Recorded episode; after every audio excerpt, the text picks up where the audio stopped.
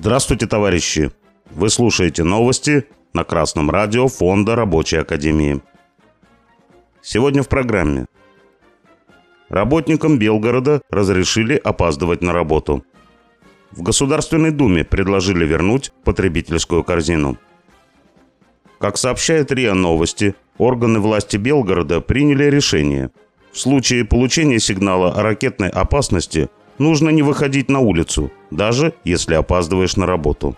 Оно было принято в связи с участившимися обстрелами города со стороны украинских фашистов. Как отметил начальник ГУ МЧС по Белгородской области, остаться дома и сохранить свою жизнь. А работодатель, если не поймет, тогда, соответственно, в органы власти обратиться, чтобы защитить вас.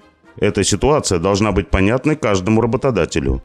Время поступления сигнала об опасности зафиксировано, во сколько поступил и до которого часа продлился. Это основание для того, чтобы к вам не применялись никакие меры. В условиях продолжающейся специальной военной операции на Украине случаи обстрела городов России продолжаются. Подобная чрезвычайная ситуация несет угрозы жизни работников. Однако, порой работодатели не гнушаются привлечь работников за опоздание даже в такой ситуации. В Трудовом кодексе нет перечня уважительных причин для опоздания.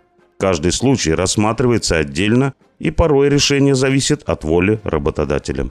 Поэтому решение о праве опоздать на работу в случае ракетной опасности является позитивным и будет способствовать сохранению жизни работников. Товарищи работники, важно не оставлять ситуацию на случай хорошего настроения работодателя. Необходимо внести сигналы оповещения гражданской обороны в качестве уважительной причины для опоздания локально-нормативные акты вашего предприятия. По информации газеты «Известия», депутаты Государственной Думы разработали новый законопроект.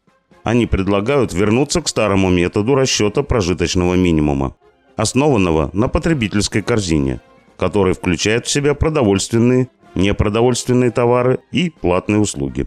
Отмечается, что в законопроекте представлена нормативная потребительская корзина в ценах на конец 2023 года – более 43 тысяч рублей. Напомним, что отказ от использования потребительской корзины произошел в 2021 году, а сама величина прожиточного минимума фактически стала устанавливаться законодательно. В частности, с 1 января 2024 года прожиточный минимум в России на душу населения составляет чуть более 15 тысяч рублей. Депутаты Госдумы разрабатывают и пытаются законодательно утвердить размер денежных средств, необходимых для жизни трудящихся. Так, потребительская корзина сводит величину прожиточного минимума к потреблению продуктов питания, ряда товаров и оплату коммунальных услуг. Фактически, сводя прожиточный минимум к поддержанию существования на грани жизни и смерти. В действительности, прожиточный минимум должен обеспечивать нормальную жизнь членов семьи, включать в себя приобретение жилья, техники, автомобиля, отдых, лечение и ряд других семейных затрат. Товарищи, помните, что размер заработной платы, необходимый для нормальной жизни, поддается объективным расчетам. Ищите на сайтах Фонда Рабочей Академии расчеты стоимости рабочей силы в своем городе. С вами был Беркутов Марк с коммунистическим приветом из Маловишеры.